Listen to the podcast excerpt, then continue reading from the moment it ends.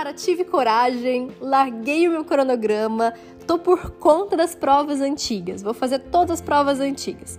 É um bom caminho?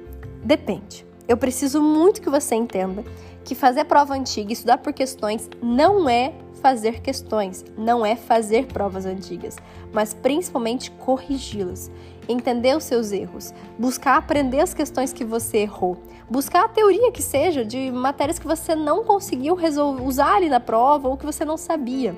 Então, não achem que sair fazendo 300 provas antigas sem corrigir ou corrigindo mal, que é uma boa estratégia, na verdade não. A melhor estratégia de estudo na reta final é sim você fazer as provas antigas, é sim você fazer simulado, contando no tempo certinho, mas principalmente que você aproveite muito o tempo da correção, que é tão ou mais importante do que propriamente fazer as questões.